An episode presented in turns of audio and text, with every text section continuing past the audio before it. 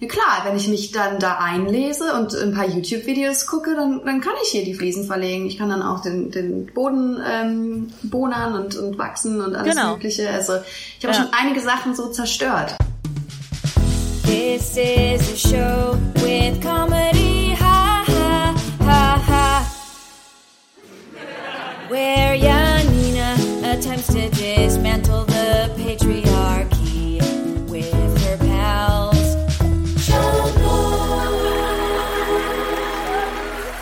Hallo und herzlich willkommen zu Schamlos, dem Comedy-Podcast für niveaulose FeministInnen.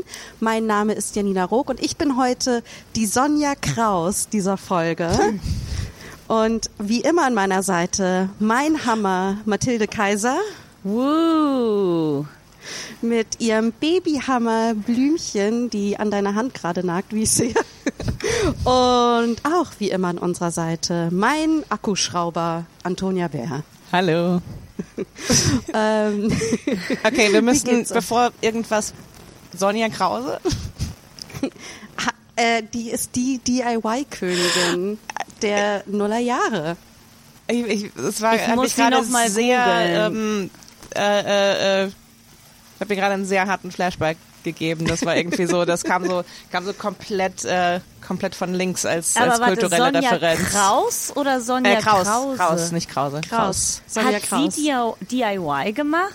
Ich Ja, sie Die hatte hat so eine Show. quasi DIY äh, sozusagen in den coolen Pro7 Mainstream gebracht. Die aber hat TAF moderiert und dann hat sie und hat also sieht halt wunderschön aus wie so eine perfekte Nullerjahre Barbie. Eigentlich eine super tolle Persönlichkeit, wie ich finde. Und jedenfalls macht die auch super viel Board und hämmert die selbst super viel zu Hause. Und dann war man so, wow, eine Frau, die schön ist und einen Hammer halten kann. Und dann hat man ihr quasi den ganzen Pro7-Nachmittag gegeben, damit sie sämtliche DIY-Shows machen kann. Der hatte sie nicht Ähm, eine Show auch, die einfach irgendwie DIY hieß? Das kann sehr gut sein. Oder sowas in der Ähm, Art. Weil ich dachte Ja. an Tine, Tine Winkler. Wittler. Wittler. Wittler. Die war Sat 1. ah, das ja. war nicht so. also Ja, das ist weniger, ja mehr- weniger, weniger cool. Ja. Mhm. Ja, das ist cool, mehr so, so, so äh, äh, Interior Design als DIY, würde ich sagen. Okay, es tut mir unfassbar leid. Ich nehme alles zurück. Okay. Know Also, your gehört- cultural icons. Okay, äh, ihr habt äh, äh, es gut rausgehört. Unser Thema heute ist DIY, Do It Yourself. Und dazu möchte ich unsere Gästin zitieren, bevor wir sie gleich reinholen. Und zwar ähm, hat sie in ihrem aktuellen Newsletter, The Newsletter, Folgendes geschrieben. Too many times in life we're thinking that other people need to give us permission to do something, to try something, to be something. Und dann lasse ich ein paar Sachen aus. You have to give yourself permission. Und da dachte ich mir, was denkt ihr dazu? Was sind eure Gedanken, wenn ihr das, dieses wunderschöne Zitat habt?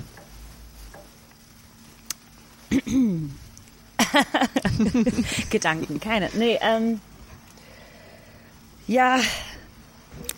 Ja, das ist so, wir kommen sehr schnell auch in unsere Kapitalismuskritik rein heute, glaube ich, weil ähm, wir warten auch ganz oft auf Erlaubnis ähm, von Autoritäten, um etwas zu machen.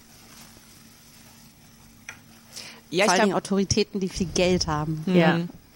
ich, ich glaub, gerade so als, ähm, äh, äh, weiß ich nicht, als man irgendwas im kreativen oder Kunstbereich macht, ob jetzt beruflich oder ähm, äh, äh, oder nicht beruflich, äh, ich glaube, das ist so ein Riesending, dieses ähm, sich legitimiert wissen wollen, ähm, so dieses von außen, da muss jetzt jemand kommen und sagen so, hey, das ist das ist von Wert, was du da machst und äh, wir geben dir jetzt die, die, den institutionellen Rahmen dafür, äh, damit alle wissen, du hast hier deinen Platz, wenn es letzten Endes einfach nur darum geht, irgendwas zu machen. Ja, ich glaube auch, dass das auch außerhalb vom Kreativen, also oder außerhalb des Künstlerischen, wenn man so denkt, egal, auch wenn es jetzt zum Beispiel zu Hause ist, wie du deine Wohnung einrichtest oder ähm, ob du dir selbst ein Bett baust oder es kaufst oder ähm, Aktivismus oder den ähm, das Leben selbst gestalten in jeglicher Form irgendwie. Ne? Also auch wenn man jetzt auch für die, ich glaube, dass das auch keine Ahnung, darf ich einen anderen, ganz anderen Job und so weiter. Aber ich glaube, wir sind schon fast zu tief in der Diskussion drin. Ich hole jetzt unsere Gästin dazu und dann fragen wir sie einfach, was sie sich dabei gedacht hat. ähm, Unsere Gästin ist uns heute live aus Schottland zugeschaltet. Sie ist Autorin, Visual Artist, Instagram-Star, Literaturbetrieb, Disruptorin, Selbstverlegerin und hat die bezaubernd poetischen und emotionalen Bücher geschrieben. This Feeling of Emptiness, Like Shopping for Groceries and Forgetting to Bring the Pfandflaschen. Januar und Things I Have Noticed. Ähm, sie bringt den fantastischen The Newsletter heraus und hat gerade das Crowdfunding für ihr neues Buch gestartet gestartet. Things I Have Loved und einen fetten Applaus für die bezaubernde, smarte, poetische Sophia Hembeck. Hallo. Au. Es fühlt sich immer so komisch an, nach sowas ähm, dann zu sprechen. Ja. Äh, okay, das nächste Mal springst du einfach rein, dann moderieren wir dich nicht an. Ist auch okay. Nein, nein, Wie es dir am das- liebsten ist, das, aufzutreten. Das, das fühlt sich schon gut an, aber ja, ähm, vielen Dank. Das, das klang sehr schön. Ja, cool, dass du äh, hier bist. Ähm, äh, ich, ich, ja, was hast du dir gedacht bei dem Ding, was ich gerade zitiert habe aus deinem Newsletter? Ähm, ja, also so, you have to give yourself permission. Ähm, ich glaube, da, da geht es um was, wie er eigentlich auch schon so ein bisschen gesagt hat, um was ganz Essentielles auf eine Art. Also einmal um so ein Gefühl von ja, Legitimation oder so einem Gefühl von, ähm, darf ich das machen? Und meine Antwort wäre immer, egal was du machen willst, außer man äh, macht irgendwas Gefährliches oder ähm, ja, äh, keine Straftaten begehen natürlich, aber alles, was irgendwie schön ist und irgendwie gut, das sollte man, das sollte man sich einfach erlauben und ähm, sollte man auch anderen erlauben, sozusagen Teil davon ähm, sein zu dürfen. Und in meinem persönlichen Bereich war das halt das Self-Publishing, also das ähm, quasi einen Eigenverlag zu gründen und zu sagen, ich bringe ein Buch heraus, erstmal ohne sozusagen die, die öffentliche Erlaubnis eines ähm, Verlags oder eines Literaturagenten ähm, oder einer Agentin. Und ähm, diesen Schritt zu gehen, jetzt auch wieder quasi zum zweiten Mal. Also ich bin ja schon einmal gegangen und ähm, mich auch weiterhin dafür zu entscheiden, dass das irgendwie der, der Weg für mich ist. Ich habe, ich weiß gar nicht, ob du da öffentlich drüber reden willst. Vielleicht hast du mir das nur im Privaten erzählt. Ähm, ist, ich weiß, du hast ja mal an einem Buch mit jemandem, also du hattest ja mal eine Agentin und Ja. äh, ich weiß nicht, ob da auch schon ein Verlag mit dran war, aber und dann hast du dich bewusst dagegen entschieden ab einem gewissen Punkt, ne? Und das ist, da denke ich mir, das ist ja auch ein krasser Schritt. Wer traut sich das, wenn man es eigentlich schon so weit geschafft hat, zu sagen, hey, ich habe jetzt schon eine legitimierte, professionelle Person, die mir sagt, ich kann meine Kunst so beruflich machen irgendwie. Ähm, hast du da lange überlegt? War das ein krasser Schritt für dich? Ähm, das hatte teilweise unterschiedliche Gründe. Es war gar nicht so sehr ähm, der, dieses Gefühl von Anti-Establishment, ich muss mein eigenes Ding machen. Ähm, dieser ganze Weg hat sich eigentlich auch mehr so ergeben. Also genau, ich hatte eine Agentin, als ich noch in Deutschland gelebt habe. Ich habe in Berlin gelebt und habe damals auch noch auf Deutsch geschrieben. Ich schreibe halt mittlerweile hauptsächlich auf Englisch, ich, da ich eben auch in Schottland lebe jetzt seit über drei Jahren.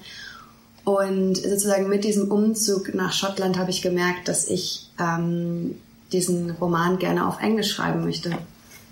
Und und dann kam aber auch noch hinzu, dass die Agentin, mit der ich zusammengearbeitet habe, mir nach einem Jahr Zusammenarbeit irgendwann gesagt hat, sie wisse eigentlich nicht so genau, ähm, worum es in dem Roman geht, beziehungsweise irgendwie würde immer noch was fehlen. Also sie hat einfach seit quasi für ein Jahr lang mir gesagt, dass sie ganz toll findet, wie ich schreibe, dass das alles total schön ist. Aber irgendwas fehlt noch und sie konnte aber nicht so genau sagen, was. Und irgendwann habe ich so gedacht, das klingt irgendwie, wenn man so jemanden datet für ein Jahr und dann so und irgendwie so, man mag sich total gern und so on paper ist irgendwie alles total, sollte es passen, aber irgendwie ist es einfach, man fühlt es nicht so richtig.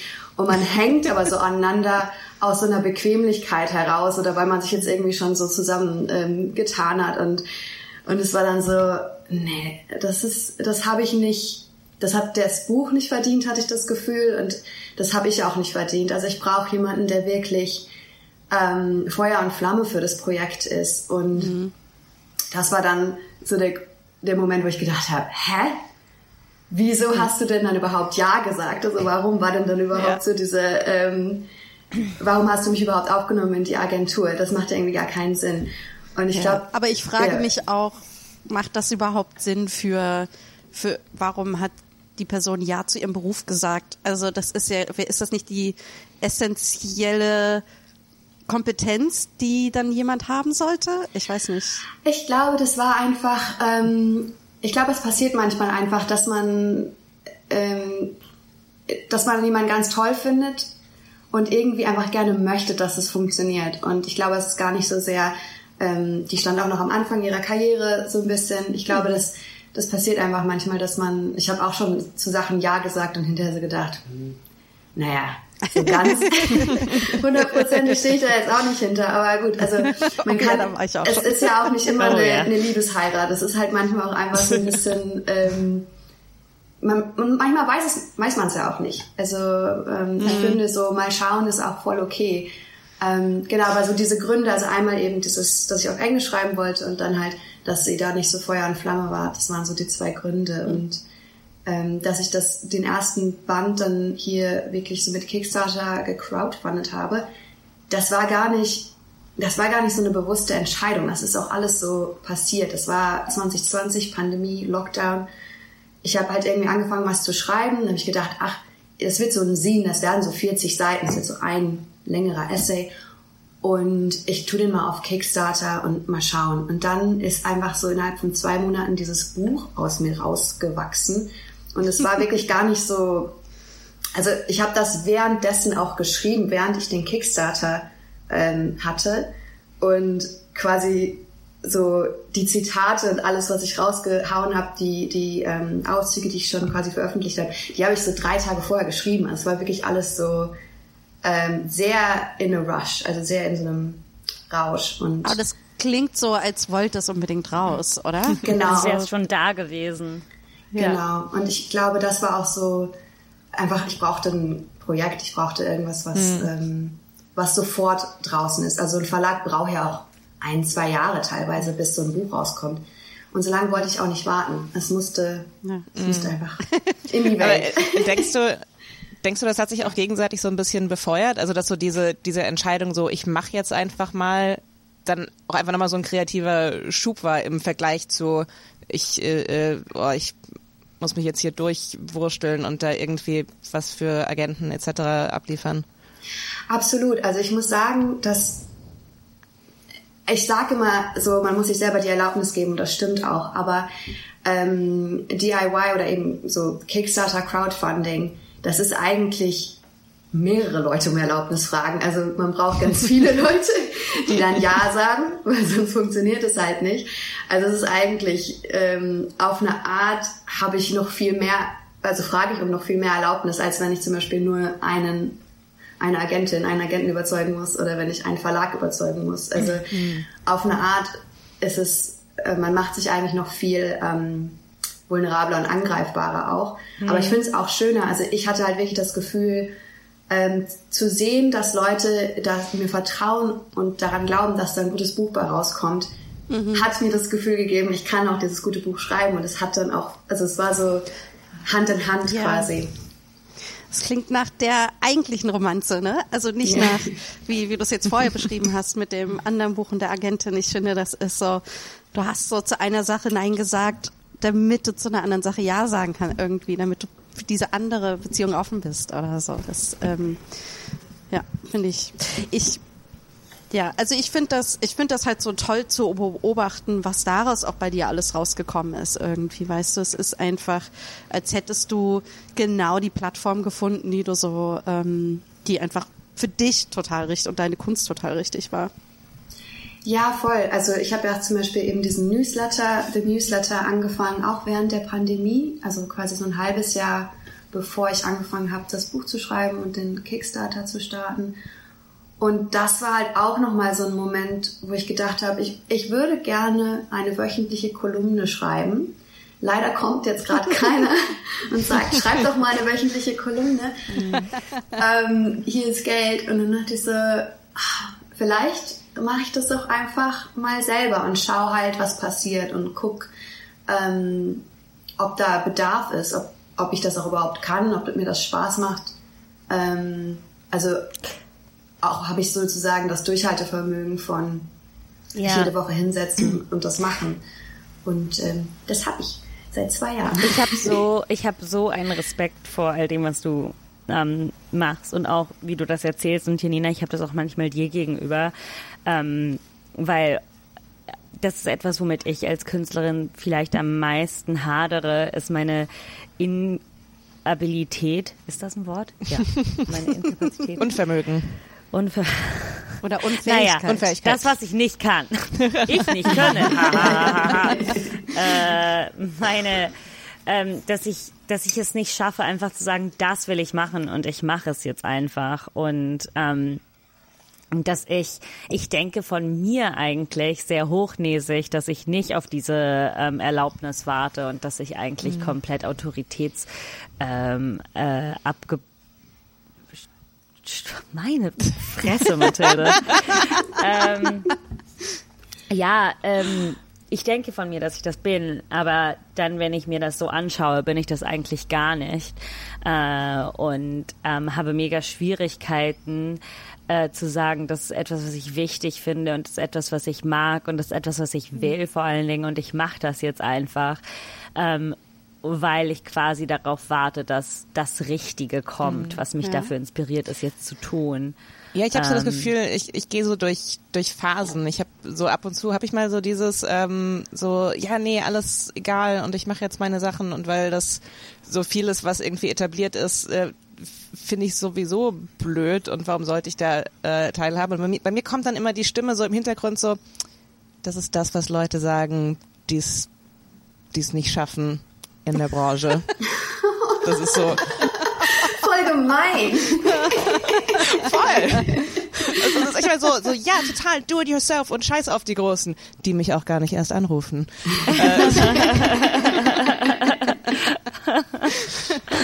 Ja, aber ich, also ich finde dafür, dass ihr beide so äh, gegen, also nicht gegen, aber dafür, dass ihr eigentlich ja nicht so das Calling von DIY habt, finde ich, macht ihr ganz schön viel selbst. Also Ja. ähm, es ist ja einmal, also ich glaube, schamlos ist genau aus demselben gewachsen, wie du es vorhin beschrieben hast, Sophia. Also auch dieses ähm, wir wollen etwas haben, was eine gewisse Reichweite hat, was wir sofort rausbringen können, was nicht ewig dauert und so. Und das ist halt, wenn man ähm, als Autorin und Regisseurin auch in meinem Fall irgendwie oder auf der Bühne, aber das ist halt irgendwie es dauert so lange, bis Sachen rauskommen, wenn sie überhaupt rauskommen. Also ich habe eine ganze ähm, Hörspielserie geschrieben, die komplett fertig geschrieben war und dann ist die Plattform gestorben, die dies beauftragt hat und so, ja. Und selbst das dauert ewig. Man arbeitet die ganze Zeit an Sachen und hofft, dass irgend, also wenn man jetzt in der äh, im professionellen ähm, finanzier finanzierten Bereich unterwegs ist irgendwie,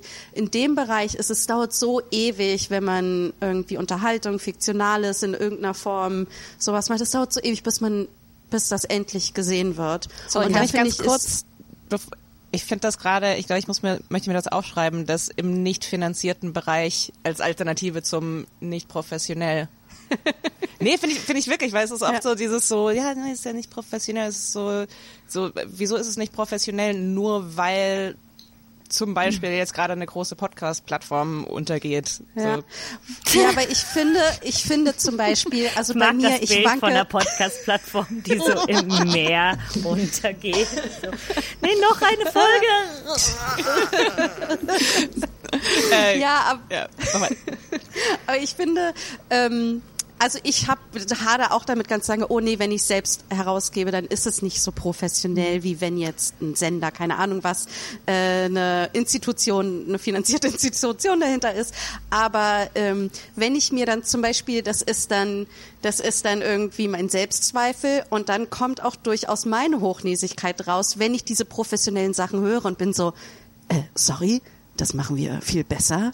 Nur haben wir nicht den Fame, dass so viele Leute das hören, wie diese finanzierten Sachen irgendwie so. Ja, und das ist halt, ähm, äh, äh, ja, also da schwank ich halt total. Aber ich habe versucht, mir das richtig abzugewöhnen, zu sagen, dass das nicht professionell ist, was wir hier Das machen. Ich meine, Problem es ist, klingt vielleicht unprofessionell für die Leute da draußen, aber das finde das Problem, sehr sind ja professionell. nicht, das Problem sind ja nicht meine Gedanken, das Problem ist die Gesellschaft. Aber du weißt ja gar nicht ich genau, was jeder Einzelne denkt. Also ich glaube, das Ja. ist ja auch so ein Ding. Ich verstehe das total. Ich meine, ganz ehrlich, dieses nochmal Kickstarter machen war auch ein Moment von, ich muss mir das jetzt nochmal überlegen. So, will ich das jetzt eigentlich? Also bin ich jetzt eigentlich diese Person, die irgendwie ihre Bücher für immer. Also so, werde ich jetzt immer ähm, meine eigenen Bücher veröffentlichen. Und das war, also ich habe auch diese Gedanken nach wie vor, klar, also weil das ja auch nicht so, ich, ich lebe ja schon irgendwie in der Realität, wo, wo, wo ich doch auch viele Leute kenne, die halt auch genauso, also die erste Frage ist auch immer, wenn man sagt so, ja, ich bin Autorin, so, und hast du, ähm, hast du einen Verlag? Und dann ist man ja so, okay, jetzt muss ich das irgendwie erklären und ich muss das besonders ähm, gut klingen lassen. Das muss jetzt besonders erfolgreich klingen, damit man auch genau. versteht, dass das halt wirklich auch erfolgreich ist und nicht nur so, ähm, keine Ahnung, mein, mein Hobby. Ähm, aber ich glaube, das ist so ein, da versuche ich halt auch immer wieder mich zurückzuholen und zu sagen, das ist mir jetzt total egal, was jemand anderes denkt, wie ich mein Geld verdiene, ähm, ob ich jetzt hier professionell, ähm, vollberuflich, also das ist auch mal die Frage, machst du das Vollzeit? Dann denke ich so, können, Oh ja, also, Gott, was kann man davon leben? Wie oft, wie Also oft. es oh. gibt kein Vollzeit, also ich sehe mich als Künstlerin, ich sehe mich als Autorin, das ist meine Berufung, if anything. Und dann ist halt so Vollzeit, also ich mache ja gar keinen 9 to 5. Also was wäre denn dann so, das ist einfach das, was ich mache. Und dieses Arbeitskonzept versuche ich einfach gar nicht so auf mich draufzustülpen, weil alles andere wäre einfach ähm, äh, falsch. Also ich, ich versuche mich da einfach so gegen zu wehren, diesen Begriff überhaupt anzuwenden. Ich möchte eigentlich gern wieder zurück zum ähm, ich fand das eigentlich schon ganz gut, wie man damals so über Künstler nachgedacht hat. Und man war einfach Künstler oder Künstlerin und ist einfach, man hat einfach so sein Ding gemacht. Und man, man wurde nicht in so ein, ähm, in, man, man wurde nicht so in Zahlen ähm, gelesen oder gesehen, sondern das war, das war halt wirklich die Berufung und nicht, ähm, und dann macht man damit 50.000 Pfund oder Euro oder was auch immer im Jahr, sondern ähm, ja, und ich glaube, das ist irgendwie, wir tendieren dazu, alles immer in so Zahlen einzuordnen. Und ich glaube nicht, dass das. Ja, aber ich ähm, finde, das ist jetzt durch, das ist jetzt durch ähm, Social Media noch so krass viel schlimmer geworden. Ähm, das ist so deine ganze Definition, vor allen Dingen in der Comedy-Branche in Deutschland, ist es gefühlt gerade so, okay, du hast keine 10.000 Follower, pff, geh. Ja. Geh. Nee, komm einfach. erst gar nicht rein, komm erst Genau. gar nicht rein. Genau. wer, wer hat so. dich hier reingelassen? Ja, wie bist du hier reingekommen? Das kann doch nicht sein. Du kannst doch nicht ein Talent haben. Das kann nicht möglich sein. Das Ja. ist, und, ähm, und dann denke ich so an, an, an, an- an andere lustige Zahlen. So zum Beispiel die, bei der KSK ne, muss man 3900 Euro verdienen, um als Künstler, im Jahr, um als Künstler gesehen zu werden. Und ich bin so, seid wie die KSK. seid mehr wie die KSK. Aber es ist wirklich immer mein, noch mein allerliebstes Ding. Also ich, ich bin, ich bin nie darüber weggekommen, als ich das erste Mal gehört habe, dass, dass jemand gesagt hat, ähm, ja, ich habe die Autorenstelle nicht bekommen, weil ich nicht genug Instagram-Follower habe. Und es war so, ja, das, ja, okay, klar, nee, warum, warum solltest du Wörter schreiben, wenn nicht 10.000 Leute deine Fotos gut finden? Äh, okay.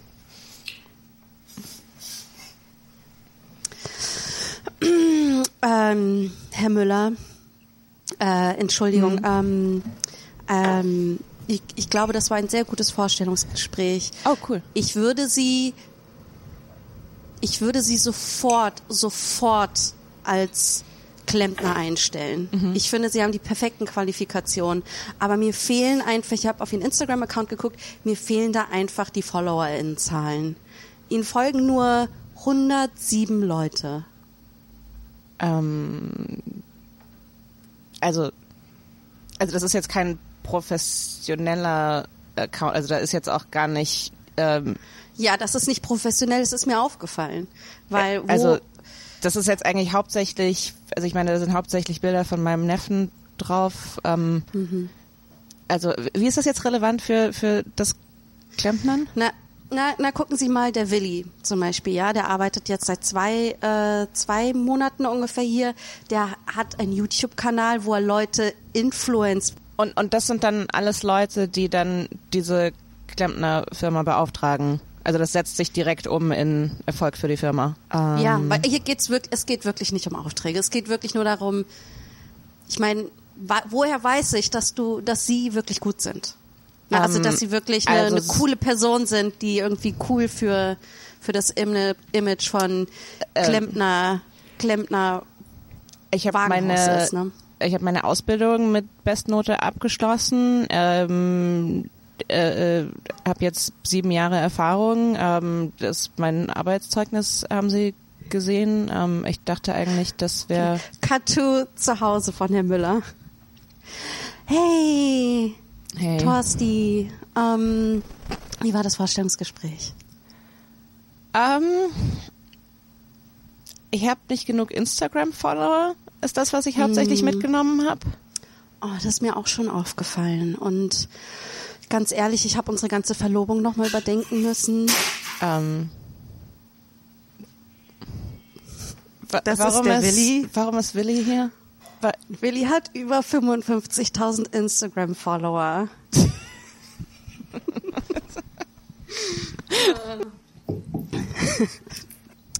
äh, genau, ich glaube, was halt das große Problem ist, ist wie das ist halt auch wahnsinnig anstrengend. Ich glaube, mit zum Beispiel, wenn du das erste Mal so eine Kickstarter-Kampagne machst oder das erste Mal eine Podcast-Folge aufzeichnest und so, dann hast, hat man diesen, diesen Rush und denkt sich, oh, toll und aufregend und so. Und dann fällt einem ein, oh, und das muss ich jetzt ewig weitermachen oder so lange wie ich möchte. Und ich finde, wenn du dann in diesen Marathon reinkommst, dann wird's halt, es wird halt auch richtig, richtig anstrengend, weil die Energie muss, es muss auch alles aus dir selbst rauskommen. Ne? Du musst dich immer selbst ähm, motivieren. Ja, es ist quasi so ein bisschen der Rückenwind, der irgendwie fehlt. Also so dieses, du, du baust sozusagen deine eigene Plattform, also wörtlich gesagt, gesprochen. Und du hast halt, ähm, ich glaube so, du arbeitest, du erarbeitest dir sozusagen deine eigene Legitimation. Und ähm, das, da kann man halt nicht unterschätzen. Das ist halt voll der lange Weg. Und ich hatte vorhin auch noch den Gedanken, ich glaube, ähm, was so Stichwort ob Professionalität oder ähm, oder man fühlt sich vielleicht am Anfang nicht so professionell oder so ist, ist, dass wenn man wenn man wenn man gute Arbeit leistet, glaube ich, wird es kommt es am Ende ist es egal, sozusagen, wie das entstanden ist. Also es ist so, dann ist sozusagen der, die, die Plattform, also das, also das funktioniert dann für einen, wenn es gut funktioniert. Also wenn ihr einen tollen Podcast macht, dann interessiert keinen, ob den irgendwer finanziert hat, ob das auf irgendeiner ähm, großen Streaming-Plattform gelaufen ist oder so, sondern dann sind es sozusagen die Leute, die das tragen und, und das, eure Fans sozusagen, die die Legitimation werden. Ähm, und aber das ist halt anstrengend, das aufzubauen, weil man halt nicht dieses ähm, vorgebaute Haus sozusagen bekommt, sondern man steht halt da und muss halt alles selber machen. Und das, ja. Es ist so anstrengend. Warum kommt keiner und baut mein Haus? ja, genau. Ich will doch einfach wohnen. Aber, aber es stimmt halt wirklich. Ich glaube, man, man macht sich selber halt oft so ein, also ich meine, eben klar schon, es erleichtert vieles, aber gerade auch so dieses ähm, Image-mäßige, wo man sich so einen Kopf macht, so, oh, ich habe jetzt keine Produktionsfirma im Rücken. Letzten Endes so, wer hört einen Podcast und ist dann so, oh, da war jetzt am Anfang aber keine äh, äh, Ansage, sagst du so, Audible präsentiert. Äh, so, dann, dann, dann höre ich den nicht, wenn am Anfang nicht so ein kurzes Audiologo kommt. Dazu Ja. tatsächlich, sorry, dazu ich ähm, absolut bestes Beispiel. Ich hatte ja mal einen Podcast bei Audible ähm, in, in Deutschland. Ähm, also quasi so the legitimate ähm, Podcast-Plattform überhaupt. Und das haben nicht sehr viele Leute gehört, weil da eine Paywall war. Und ich meine, es war jetzt auch so fünf, sechs Jahre her. Ich glaube, ja, oder sechs, sieben, ich weiß gar nicht mehr. Ewig lange her.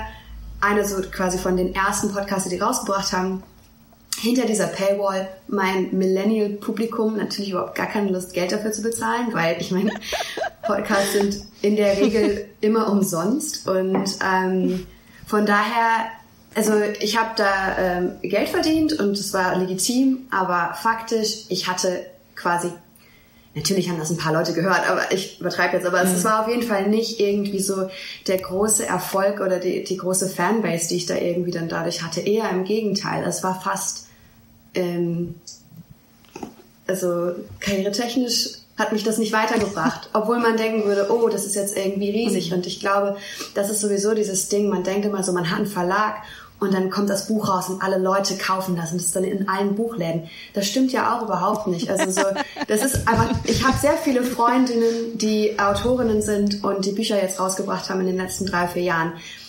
Die sind auch ähm, nur am Kraxeln, wie sie das irgendwie finanzieren können, ähm, weiterhin zu, quasi vom, vom Schreiben zu leben.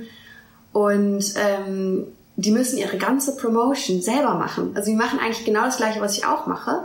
Und dann kriegen die aber nur 10% von den, quasi von den ähm, 10% Wie heißt das? nur? Tantiemen, ich weiß, Royalties, ich weiß. Mein Deutsch ist nicht mehr so gut. Ähm, aber genau, also sie kriegen 10% von den Buchverkäufen in der Regel. Und das ist ähm, wenig. Das ist nicht viel. Ja. Und müssen aber halt genauso auf Instagram, ähm, TikTok, alles Mögliche den gleichen Ja. Spaß mitmachen. Also. Boah, ich finde ich finde das, ich finde das halt so krass, weil man sich überlegt, Natürlich verstehe ich, dass all die Menschen, die mit an diesem Buch arbeiten, auch irgendwie bezahlt werden müssen. Aber wenn du in einem Verlag bist, irgendwie, das ist ja eine ähm, meistens eine gut organisierte Maschine, die seit langer Zeit existiert und so weiter. Ja, dass man, dass man da nicht mehr für die AutorInnen rausholen kann, finde ich schon, finde ich schon krass. Naja, man muss dazu natürlich sagen, man kriegt halt als Autorin auch einen, ähm, ähm, einen Vorschuss, den man auch nicht zurückzahlen muss. Das heißt, wenn man einen guten Vorschuss bekommen hat, sagen wir mal, man kriegt 20.000 Euro für einen Roman und ähm, der spielt diese 20.000 Euro nicht ein, dann ähm, kriegt man halt auch keine 10% später, aber man hat diese 20.000 sicher. Also das ist ah, sozusagen, der Verlag geht halt ins Risiko mit dir als Autorin. Und deswegen sagen die halt, wir geben dir Geld, damit du es schreibst. Und dann, wenn sozusagen dann noch Gewinn nach diesem Vorschuss so dabei rumkommt, dann kriegst du 10%. Also es kommt immer immer so drauf an, wie viel Vorschuss man bekommen hat, ob sich das dann äh, lohnt oder nicht lohnt. Aber also es ist schon total unterschiedlich, also ähm, wie viel man da Ja. verdient oder nicht. Aber Ja. ja. Gibt es, wenn man jetzt, ähm, wenn ihr mir, wir waren, haben jetzt viel über das Berufliche gesprochen, wenn ihr mal darüber nachdenkt, äh, was gibt es so in eurem Leben, was ihr sonst noch selbst macht, statt es ähm, zu kaufen oder von finanzierten Profis zu holen? Ich habe darüber nachgedacht heute Morgen und ich war so, mache ich DIY? Und dann war ich so, ich glaube, ich mache nicht DIY. Aber so ganz stimmt es auch nicht. Ich mache halt alles selbst, aber schlecht. So, ich habe zum Beispiel so bei kleinen, dummen Sachen so, ähm, wie heißen Baseboards nochmal auf Deutsch? Oh, äh, äh, Fußleiste. Ja, so, ich habe mehrere Stücke Fußleiste, Fußleisten in meiner Küche und in meiner Wohnung, die einfach die ganze Zeit abfallen. Ich habe da einfach Blue Tack dran gemacht. So. Das ist meine Form von DIY. So, does it work? Basically a little bit, kind of. Done. So. Mein, aber das ist, glaube ich, meine Einstellung. Ich merke, dass beruflich, privat, persönlich so funktioniert's, dann funktioniert's. So, es muss nicht perfekt sein. Ich, ich, ähm, ich bin so krass das Gegenteil von einer Perfektionistin. Es ist, es ist insane. So, ich merke auch, wenn ich mit Perfektionisten zusammenarbeite, wie halt, ich fühle es so unter meiner Haut. So, boah, ich kann das nicht. Ich, für mich muss es einfach fertig sein. Es muss gemacht sein. Es muss fertig sein. Punkt. Ähm, und äh, äh, okay, aber aber also außer den Fußleisten kochst du ja zum Beispiel auch total Ja. viel, oder? Also ja, auch zu einem sehr hohen Niveau. Das heißt, gehst, gehst du dadurch weniger in Restaurants zum Beispiel, weil du Nee. bist so, ich koche selbst am besten. Okay. Äh, es ist, es ist, kommt immer so. Es kommt immer drauf an, ähm, auf die Zeit und wie es mir geht. Ähm, Nein, aber ich habe auch, was das angeht, ich habe bestimmte, ich habe ganz klare Regeln. Ne? Zum Beispiel, ich habe nie, ich bin nie in die ähm, Corona-Sauerteig-Phase gekommen, denn ich glaube, Bäckereien, die jeden Tag 10.000 Sauerteigbrote machen, sind einfach besser darin, es zu machen als ich.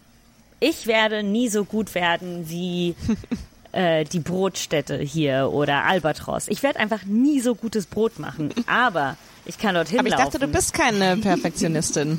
Genau, genau. Ich bin keine Perfektionistin. Achso, das. Aber, Sie verlangt, dass andere es sind. nein, ich verlange es auch Beim nicht. Brot Aber auch, auf. Aber auch, auch, auch mein mittelmäßiges Brot. Es wird halt Brot sein und ich werde es akzeptieren. Aber genau weil ich keine Perfektionistin bin, ich werde nie richtig gutes Brot hinkriegen, weil ich irgendwann mal sagen werde, ah, ich hab's genug gefaltet, who gives a shit. Ähm, aber es gibt es Ja, ich bin- ich bin beim- Prozess. Aber ich bin beim Ich weiß, dass es um den Prozess geht, aber ich bin, glaube ich, ich bin nicht. Ich bin da nicht richtig. Alles, ich kann das nicht. Okay. Ich, da, ich werde ich auch, glaube ich, nie werden. Aber ich bin total okay damit, dass ich so schlampig, messy, schnell bin. Aber ich bin da ähm, beim beim Backen bin ich bin ich auch so. Ich habe jetzt die ähm, letzten Wochen äh, äh, ich komme so langsam wieder ins Backen rein ähm, und war so ein bisschen und jedes Mal wenn ich so wenn ich so Sachen durchgucke so oh vielleicht mal was ähm, was anspruchsvolleres und es ist halt dann immer so Blätterteig selber machen. Das ist so ja ja ja ja genau weil ähm, so welche Befriedigung wird mir das schaffen, wenn ich äh, äh, irgendwie, weiß ich nicht, die gefrorene Butter irgendwie 800 Mal laminiere, damit sie am Ende doch rausläuft. Das ist so, ähm, mh, nee, irgend- das, das ähm, ist dann die Grenze. Ja, okay. Ich habe, ich stricke gerade wieder. Ähm, aber also sowas finde ich mache ich schon gerne, was ich überhaupt nicht gerne mache. Also ich habe ein Vor, also ein, ein Vorhang in meinem, eigentlich nur in meinem Schlafzimmer, weil ich an sich Vorhänge nicht mag und ähm, und habe das befestigt mit so, also so äh, über so ein Drahtseil statt einer Stange. Und ich wohne aber auch in einem Altbau und dann ist aus diese eine Wand ist ein bisschen porös und da ist jetzt schon zum zweiten Mal dieses Drahtseil an der einen Seite rausgefallen. Und äh, es hängt seit Monaten jetzt schon, hängt dieses Drahtseil einfach so runter und ich habe jetzt einfach keinen Vorhang mehr in meinem Schlafzimmer. Was ein bisschen schwierig ist, weil mein Bett direkt am Fenster ist, weil ich den Himmel sehen möchte, wenn ich aufwache und, oder ein, und einschlafe. Aber gleichzeitig wird es jetzt sehr kalt. Das heißt, ich müsste mich da dringend mal drum kümmern. Und jetzt habe ich aber, bin ich mittlerweile sogar so weit, dass ich mir denke, ja, Nina, es ist okay, die Handwerksarbeit zu Männern auszulagern. Irgendwie, ich glaube, ich bin so weit, dass ich sage, ich bohre nichts. Ähm, äh, äh, äh, kurzer Shoutout an die Driller Queens in Berlin, falls jemand Lust hat, handwerkliche Sachen nicht an Männer, sondern an Frauen und Queers auszulagern. Was, äh, was, wo, was machen die Driller Queens? Die kommen vorbei und montieren für dich Sachen? Also die machen so alles, äh, alles möglich. Also es ist so ein, äh, ein ein HandwerkerInnen-Kollektiv. Äh, ich weiß nicht, halt auch, also so im begrenzten Rahmen, aber äh, genau. Machen leider keine Klempnerarbeiten, zumindest das letzte Mal, als ich, ein, als ich eine Klempnerin gebraucht habe, war ich so, oh, ähm, Nein, weißt du, wen du gebraucht hättest? Willi. Willi. Hätte ich einfach mal auf Instagram geguckt. Welche Sachen würdet ihr niemals selbst machen? Blätterteig. Ich auch, ich auch, Toni. Ich auch.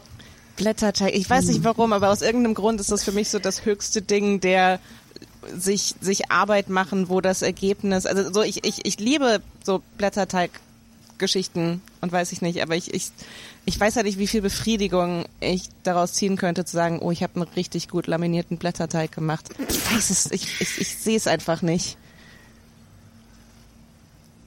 Ja. Oh, was würde ich? Ja, Blätterteig 100 Pro. Das Ding ist, okay, ich möchte jetzt was sagen und das wird mich vielleicht sehr unsympathisch machen. Ja, war ich in diesem Podcast oft. Ähm, es gibt so viele Dinge, bei denen ich denke, ja, ich könnte das machen. Und objektiv gesehen kann ich keine Fliesen legen. Okay? Ich kann keine Fliesen legen. Aber nichts in mir sagt so, ich würde keine Fliesen legen. Alles in mir sagt so, ja, kann ich machen. Doch, das verstehe ich total. Das, aber das, dieses Selbstbewusstsein habe ich auch leider. Was Ja. so ein Gefühl von, ja klar, wenn ich mich dann da einlese und ein paar YouTube-Videos gucke, dann, dann kann ich hier die Fliesen verlegen. Ich kann dann auch den, den Boden ähm, bonern und, und wachsen und alles Genau. Mögliche. Also ich habe Ja. schon einige Sachen so zerstört. Also ähm, Ja, das ist halt ja. das Ding. Wir können es nicht. Ja, genau. Aber ich finde, man lernt so langsam. Also mittlerweile weiß ich, dass so bestimmte Dinge. Eine Freundin von mir, die renovieren jetzt gerade ähm, ihre Wohnung, also die haben eine Wohnung gekauft und haben jetzt den Boden rausgerissen. Und ich war so, okay, das, das würde ich nicht machen. Und ich sehe jetzt so anhand von deren Beispiel, dass die das vielleicht auch nicht hätten machen dürfen. Aber gut. Also man kann ja auch immer als, als äh, schlechtes Beispiel dienen. Ähm, das ist ja Meine, äh, meine. Freundin, meine Freundin ist tatsächlich so, so jemand, die, ähm, die ständig sagt, so ja, ich mache das jetzt selber und ich stehe so daneben, also ich finde wirklich nicht, du solltest. Und es klappt aber dann auch wirklich Ja. immer. es ist, äh, äh, ich glaube, das ist auch so ein Grund, warum ich sehr wenig Handwerkliches mache, weil ich halt einfach mit jemandem zusammenlebe. Meine Freundin hat, wir waren im Urlaub und mit unseren Fahrrädern und bei mir ist das Vorderrad kaputt gegangen und dann hatte ich kein Dynamo mehr und kein Licht und wir sitzen im Zug und auf einmal steht sie auf und hat irgendwie ein Kabel in der Hand und ein kleines Taschenmesser und ich gucke nur so, oh Gott, was passiert? Na, ah, nicht, dass wir aus dem Zug geschmissen werden. Und 20 Minuten später äh, kommt sie so, hey, guck mal, dein Licht geht wieder. Ich habe hier ein äh, USB-Kabel angeschlossen und hier ist eine, äh, äh, so eine Powerbank vom Handy und äh, die kannst du jetzt einfach in deine Fahrradtasche tun und jetzt hast du wieder Licht. Und ich war so, äh, äh, okay.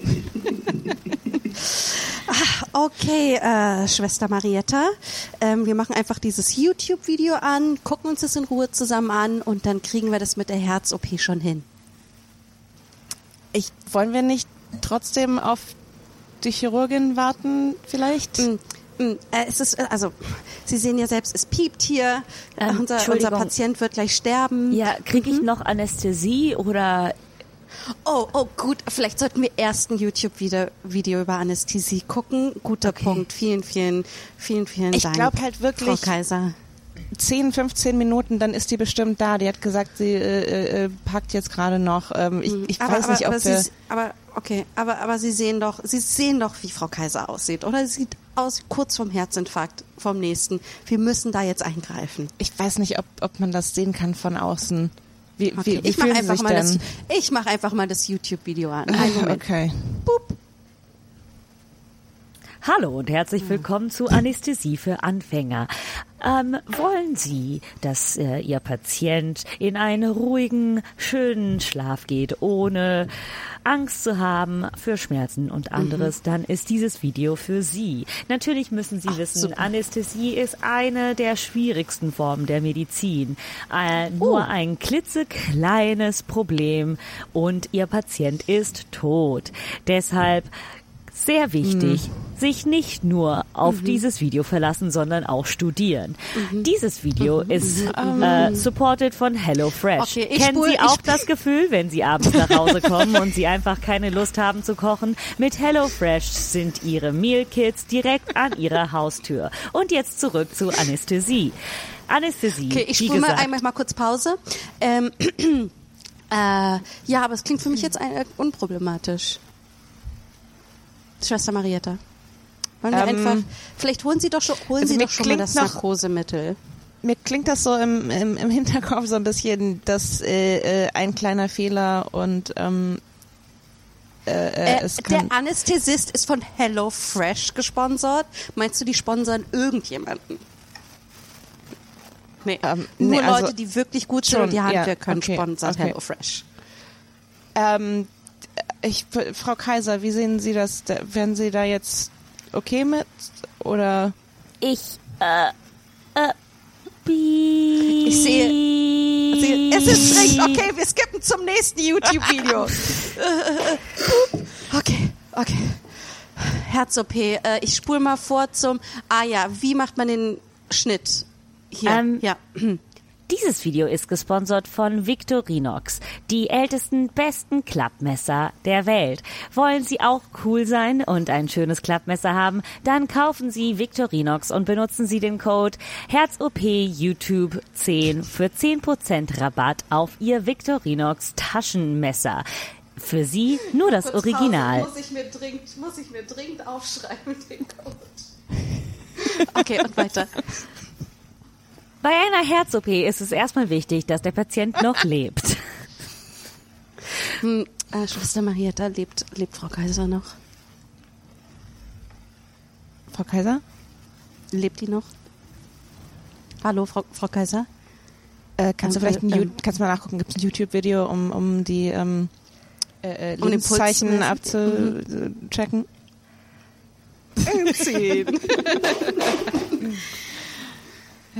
Ich würde sofort die Glocke drücken auf den YouTube-Kanal. Glocke drücken. Sexy. Äh, aber gibt es so Sachen, ich, ähm, also ich finde, auch wenn es mega, mega anstrengend ist und es manche Dinge gibt, die man einfach niemals selbst machen sollte. Ich finde, es ist, wenn man etwas aber selbst gemacht hat, ähm, ich finde, es gibt ein unglaublich gutes Gefühl, Oh, oder? Das absolut. geschafft zu haben. Egal wie gut man es gemacht hat, finde ich. Manchmal, ja. Absolut. Ich war auch stolz, als ich meine Fußleisten mit Blue Tack gegen die Wand gesteckt habe. Ich war so, schau mal, man merkt's gar nicht. ähm, ich ich, ich glaube, insgesamt habe ich in den letzten Jahren so ein neues Ding entwickelt, wo ich denke, wir müssen stolzer sein auf dümmere Dinge. So, wir müssen stolz sein auf die kleinen Dinge, die wir schaffen und nicht nur immer nur den Stolz aufbewahren für Riesenerfolge. Weil- Aufstehen, essen, Ja, aufstehen, Anziehen. essen, anziehen, waschen. Wäsche Oh, ich hab machen eine rechtzeitig. Wie bitte? Oh, ja. Ich, Ah, steuern, ne, darüber will ich nicht reden. Nee, nee, nicht steuert. Ich habe von selbst eine, eine äh, Glühbirne gewechselt und ich habe so vier Meter hohe Decken. Das heißt, ich musste erst eine Leiter aufstellen, war noch voller Corona, musste dann hochklettern, mich festhalten und so, du schaffst es, du schaffst es. Und ich habe es tatsächlich geschafft, diese Glühbirne zu wechseln und ich war Nice. sehr stolz drauf. Aber Ich war so stolz drauf. Ich habe meinem Vater Bescheid gesagt, dass ich es geschafft habe. So wie wenn ich rufe meinen Papa sonst auch gerne an, wenn ich so, ich habe das und das bekommen, Erfolg im Beruf, irgendwie so. Und das war auf demselben Level für mich in Nice. dem Moment. Ja. Ist ja auch Ja, aber- Aber das ist das Ding, ich habe irgendwann mal in so einer, ich hatte so eine leicht depressive Phase, es war nicht so schlimm, aber ich lief echt den ganzen Tag, ich lief den ganzen Tag durch die Wohnung und war so, you're doing okay, you're doing okay, yeah, you're doing okay, I mean look at that, you just did that, that's amazing, look, you just got, you did, you made the bed, you're doing okay, you're doing okay, you're doing great, look at that, that's breakfast, you're doing okay, you're doing okay. Und das wurde so ein unendliches, ein unendlicher Refrain in meinem Kopf, aber mega hilfreich irgendwie, weil ich habe mir die ganze Zeit nur gesagt, so wie toll ich das gerade mache. Und das, das war Überleben, aber ich war so, du machst das gerade so toll, das ist crazy. Und ich bin dafür, dass Ähm, wir das alle mehr machen, für einfach stolz sein Ja. auf kleine Sachen. Ja. Äh, Aber Sophia, wie ist das, wie ist das für dich? Ich habe das Gefühl, so eine Stimme wäre eigentlich mega wichtig für, ich bringe jetzt ein Buch raus. Das ist toll, machst es gut. Der erste Schritt, der hat geklappt. Tatsächlich habe ich, also ich habe eigentlich schon die meiste Zeit auch so einen kleinen Cheerleader in mir drin, der so sagt so, das war jetzt richtig gut. Oder ähm, ich habe mich mal mit einem Freund unterhalten, vor Ewigkeit, schon Jahre her. Und diese, ähm, das Gespräch ist seitdem immer in meinem Kopf. Ähm, weil er meinte, ja, aber so als Autor ist man ja jetzt nicht die ganze Zeit, dass man dann da so sitzt und irgendwie denkt, oh, ich habe jetzt einen tollen Satz geschrieben. Und ich habe so gedacht, hm, ja, das ist halt leider genau so. Also, wenn ich einen guten Satz schreibe, dann freue ich mich. Also ähm, so ich ich gebe mir schon selber auch so diese diese Bestätigung. Ähm, ich glaube, sonst würde ich das auch alles gar nicht machen können. Mhm. Also mich so rausstellen und sagen, hallo, das bin ich, das sind irgendwie meine Gedanken. Ähm, deal with it und sag mir mal, wie ihr das findet. Also wenn ich das selber so, ähm, wenn ich mich selber dann nicht irgendwie pushen würde und sagen würde, ja, das hast du schon gut gemacht, ähm, dann glaube ich, hätte ich nicht die, die Kraft, das zu tun. Und ich muss aber auch sagen, das geht auch so, so wie es nach innen geht, geht es auch nach außen. Also ich feuer auch gern meine Freundinnen an und sag, ah, das ist toll und das ist irgendwie, mach doch mal das oder das hast du jetzt gut gemacht. Also ich finde, das ist irgendwie total wichtig, dass man, dass man stolz auf sich ist, aber dass man auch stolz auf die Leute um sich herum ist und denen auch immer mal wieder sagt, hey, das war richtig cool. Das war, was hast du? Ja. Das hat funktioniert. Das, das mache ich auch gerne. Ich habe das Gefühl, ich nerve meine Freundinnen mittlerweile damit. Das Ja, glaube ich nicht. Super nervig. Ich hasse es, wenn, es, na, wenn wenn, wenn das Janina wieder kommt und, und meint, sie muss Komplimente geben. Ey. Ugh.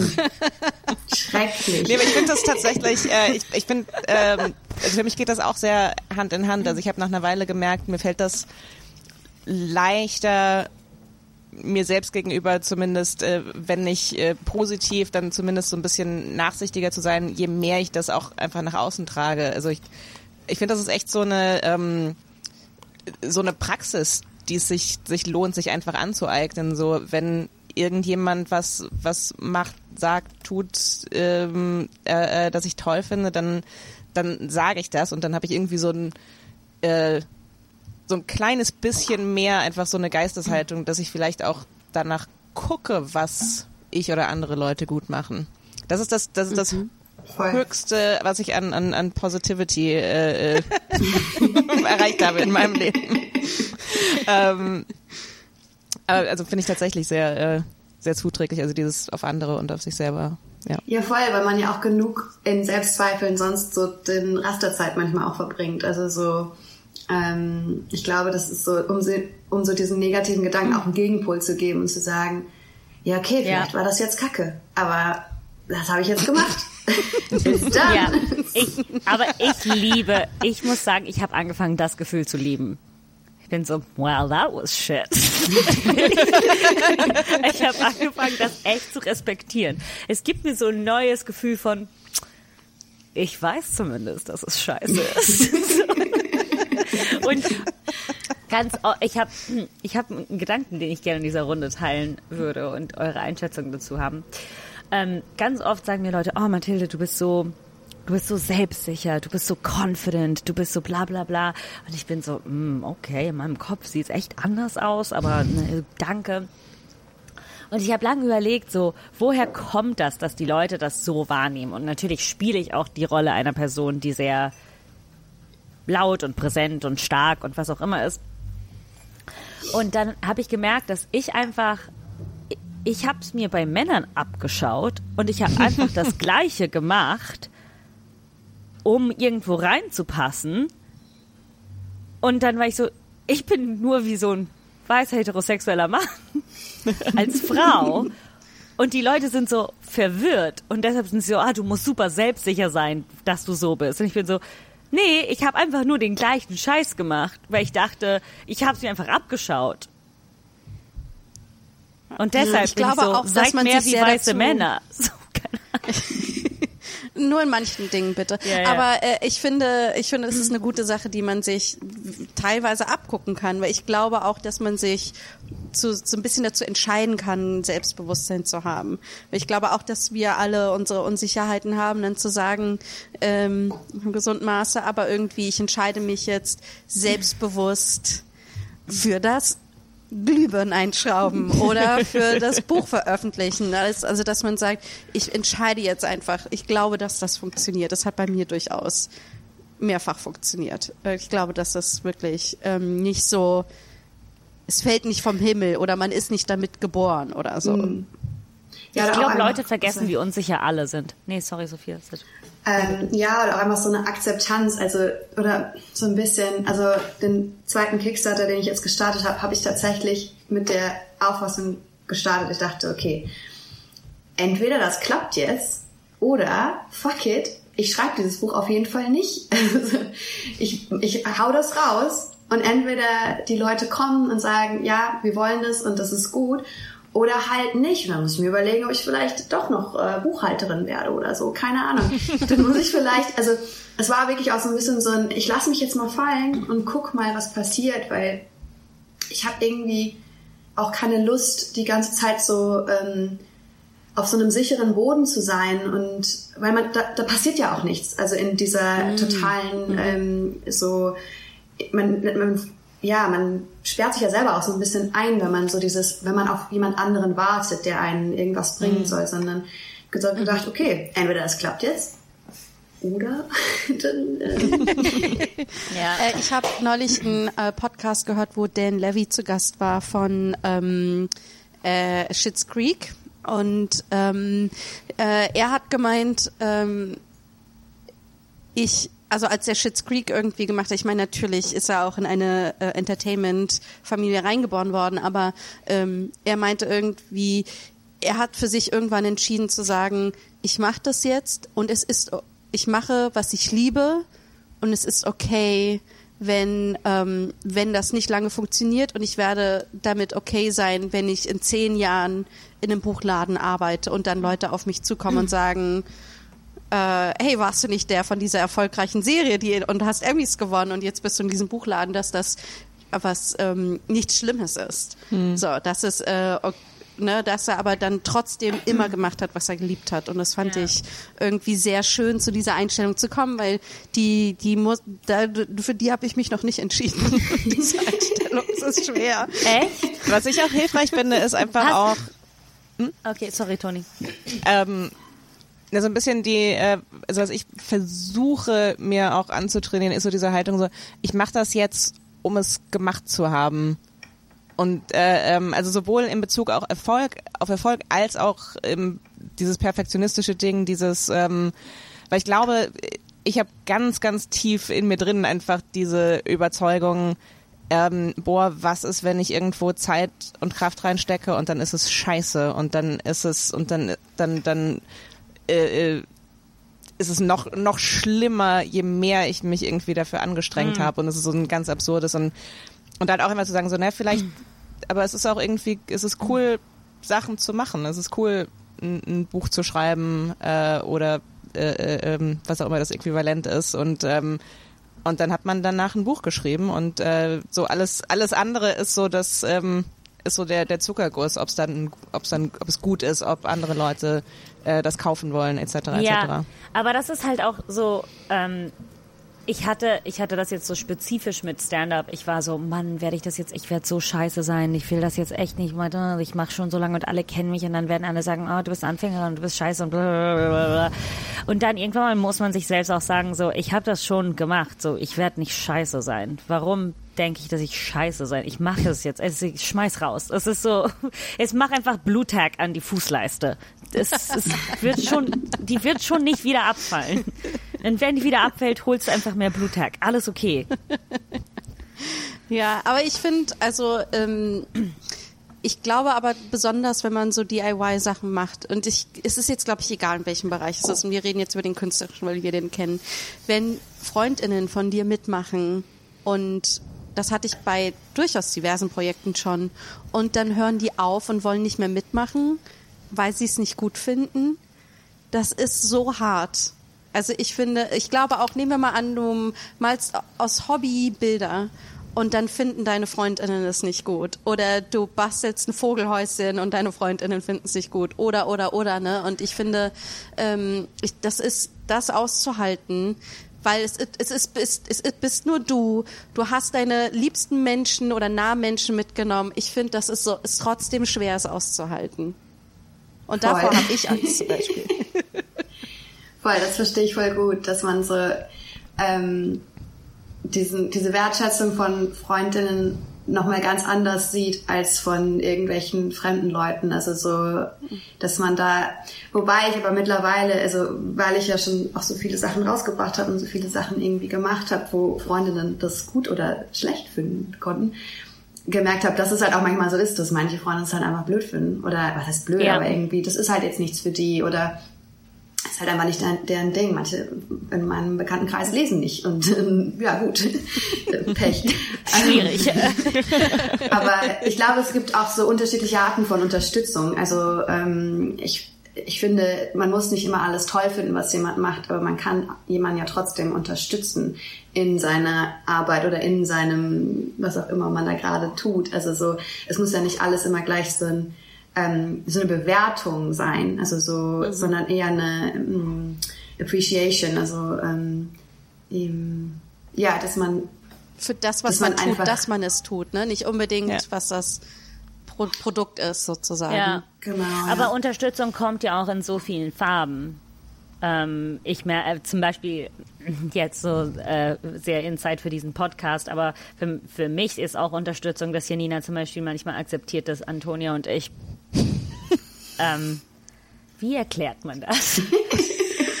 Toni, du hast es so gespannt. schön, du hast es so schön geschrieben. Toni, Toni, ich, ich zitiere einfach den Satz, den du gesagt hast, dass wir beide zusammen manchmal die Exekutivfunktion von einer Dreijährigen haben. Ne? Es ist halt manchmal so, man muss bei uns sehr viel akzeptieren, dass wir vielleicht jetzt einen Monat lang sehr schlecht auf Nachrichten antworten können oder irgendwann mal mega präsent sind und dann irgendwann mal gar nicht präsent sind oder ähm, und für mich ist Unterstützung auch zum Beispiel eine Akzeptanz dessen, ähm, genauso wie Unterstützung einfach auch sein kann, so, hey, ich äh, äh, mag nicht, ähm, ich mag zum Beispiel eine bestimmte Kunstform, die du magst, die, die du machst, nicht, äh, äh, aber ich lade dich zum Essen ein, weil ich weiß, dass es finanziell eng ist. So, ähm, es, Unterstützung ist nicht nur das Werk selbst wertzuschätzen, sondern Unterstützung ist ein viel größeres menschliches Konzept für mich, was unterschiedliche Ja, ja, also ich habe ein ein Beispiel bei mir, zum Beispiel mein Ex-Freund hat es einfach geliebt, an seinem Auto rumzuschrauben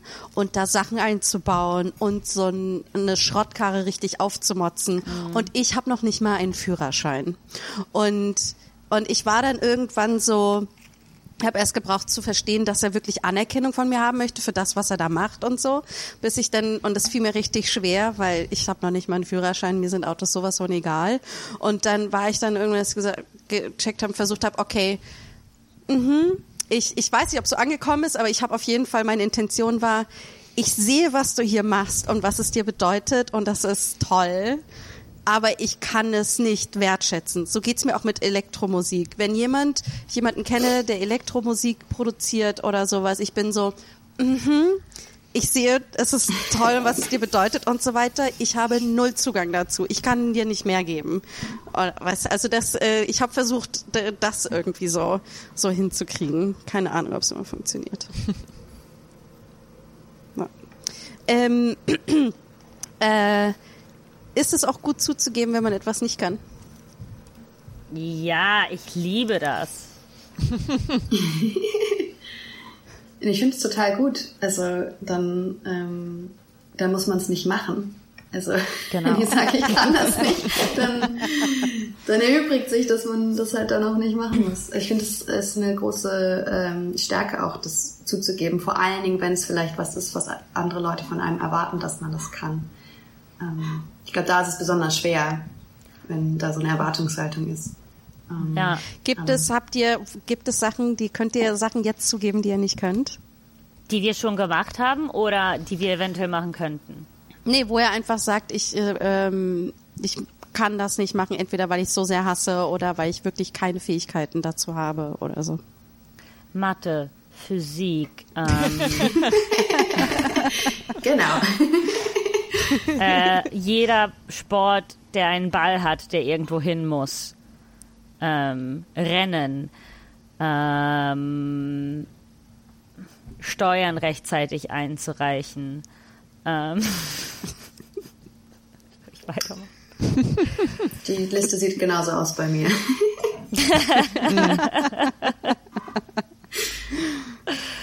Ähm, Post sofort öffnen. Oh, kann ich auch nicht. Das kann ich gut. Ich freue mich immer, wenn Post kommt. Ich bin immer ganz Oh. enttäuscht, dass ich so wenig Post kriege. Also, Was kriegst du denn für Post, dass du, dass du positiv, äh, positive Assoziationen zur Post hast? ich glaube, es ist einfach noch so ein, so ein Kindheitsding, dass ich irgendwie als Kind immer gesehen habe, dass meine Eltern so viel Post bekommen haben. Natürlich überhaupt keine gute Post, aber als Kind versteht man das ja auch nicht so richtig. Man denkt so, die kriegen ganz viele Briefe. Und ich weiß nicht, irgendwie so, ähm, ich habe eine positive Assoziation zu Briefen. Ähm, ich hatte auch sehr lange Brieffreundinnen und ähm, Oh. ich meine, ich kriege jetzt auch überhaupt gar keine tolle Post mehr, aber irgendwie ist das trotzdem noch so. Aber ich glaube, das ist tatsächlich, das ist also zu, aus aus meiner Sicht, ich ähm, äh, äh, muss dazu sagen, ich sitze auch wirklich gerade mit direkt auf Augenhöhe einfach dem Stapel von entweder ungeöffneter Post oder so halb geöffneter Post, äh, äh, äh, wo ich aber noch nicht das damit gemacht habe, was ich damit machen sollte. Ja. Ähm, Verbrennen. und ich und das klingt sich also, ja. Aber für mich hört sich das unfassbar praktisch an, eine, povi- eine positive Assoziation zur Post zu haben. Äh, einfach nur aus, aus Gründen, dass man dann wahrscheinlich sich direkt sofort damit beschäftigt. Und Ja, einen jetzt schon Stapel Lust, deine aufbaut. Post zu öffnen. Also, dass du gesagt hast, dass da Post liegt, denke ich so, ich würde die so gerne aufmachen. Ich glaube, das ist so ein bisschen ein Fetisch so. vielleicht, keine Ahnung. Hier, Ich öffne einfach gerne Hanau. Briefe. So dann mit so einem Ah. Messer und dann so zack. Hast du so einen Brieföffner? Nee, ich mach das, das DIY, ich. Das mache ich einem, mit dem Ich mach's mit Messer. den Fingern. Also ich habe zwei Arten mit Post umzugehen. Entweder öffne ich den Brief im Fahrstuhl auf dem Weg nach oben oder über Monate nicht. ich habe zwei. Ja, bei mir ist es so, ich gehe, ähm, ich, wenn ich den Brief in der Hand habe, öffne ich ihn sofort, aber ich gehe nicht unbedingt so schnell zum Briefkasten. Wenn ich weiß, oh, diese Woche könnte der und der Brief kommen, schiebe ich das sehr vor mir her, wirklich den Briefkasten Wollen wir diesen, öffnen. wollen wir sehen, was mir das Finanzamt geschickt hat? Komm, wir öffnen jetzt live einen Brief on spannend. tape. Oh, Steuern ist übrigens etwas, wo ich versucht habe, es nicht mehr selbst zu machen. Aber Steuerberater in, in Berlin sind so unzuverlässig, dass mein, äh, mein Steuerberater gesagt hat, ja, ich nehme Sie an als Klientin, ich mache Ihre Steuer und sich dann einfach nie wieder gemeldet hat. Wow. Irgendwie. Und ich habe eine Weile gebraucht, um herauszufinden, dass das, ähm, dass ich trotzdem selbst verantwortlich bin für meine Steuer und ich das nicht auf ihn schieben kann. Und es dann und dann, ja, also Steuern mache ich jetzt selbst, obwohl ich versucht habe, sie nicht mehr selbst zu machen. Und ich habe das von mehreren Freundinnen gehört in Berlin. Ja, ich glaube, Steuerberater in, in Berlin sind auch Menschen, die unglaublich ungern Post öffnen und beantworten. Okay. Fändungs- und Einziehungsverfügung vom nein. 21.09.22. Aber ich verstehe nicht, wo soll ich jetzt das Geld schicken? Warte, der Brief ist von September. Also nee, der, der, ähm, ich hatte schon die Fändung im September Ah, okay. und jetzt ist es nochmal. Okay, ich habe so dringend das Bedürfnis, diese Post für dich zu beantworten. Ja. Aber wie mache ich das? Also da wird irgendwo eine äh, IBAN angegeben sein, ganz unten. Oder auf irgendwo auf der Rückseite vielleicht oder so. Ja, aber jetzt hat die Ingdiba AG ähm, das für mich bezahlt. Oh ja, dann. Aha. dann Die haben das für dich bezahlt. Warte, Ja. ist das die, ähm, aber ist das so, Drittschuldner, das sind jetzt ich wollte Drittschuldner. gerade sagen, ja, dann Ja. musst du die bezahlen. Und die haben bestimmt eine IBAN angegeben. Nee. Das ist ja interessant, das habe ich noch nie gehört. Guck mal oben, manchmal steht die oben im Briefkopf mit drin. Nee. Hier ist nur die IBAN von ähm, dem Finanzamt. Dem kann man übrigens Naja, in Berlin eine E-Mail schreiben. Also damals, als ich da noch gelebt habe, das funktioniert ganz gut. Die antworten kannst schnell. also- Obwohl hier sind zwei, hier sind, hier sind zwei IBANs. Okay, aber siehst du, du hast IBANs. Also du musst, siehst du, sie sind da. Das ist doch schon mal gut. Mathilde, ich mache mir Sorgen um dich. Ich mir auch ein bisschen. da guckt sie nur ganz süß. Wie ein, wie ein äh, Manic Pe Pixie Dream Girl. Das, diese Fändungsbriefe sind gerade vor allen Dingen, oh, es ist so kompliziert, aber es, die sind gerade so emblematisch für meine Kontrolle über mein Leben. Also so minimal bis gar nicht. Hildegard Knef hat Äh, ihre Briefe in ihrem ähm, Kochtopf reingesteckt. Ihre ihre Mahnungen. Und dann einfach. Und dann hat sie einfach dieses Album rausgebracht. Ähm, äh, für mich soll es rote Rosen regnen. Ja. Und dann war alles wieder gut. Ja. Also vielleicht. Also, Also, mach wenn einfach das- mal rote Rosen, Mathilde. Ja. Nee, nee, Easy Leute, peasy. das, das bedeutet, wenn das die Hildegard Situation klappt. ist, ja, wenn das die Situation ist, in der ich jetzt bin, bedeutet das, dass ich kurz davor bin, meinen Durchbruch zu haben. Absolut. Ja, genau das ist es. Du musst es nur positiv sehen. Ja. Ja, aber das Ähm. Ding ist so, ich tue mir gerade selbst nicht leid genug dafür, wie messy mein Leben ist. ich bin viel zu okay damit. Ja, also, aber du musst es ja mal so sehen.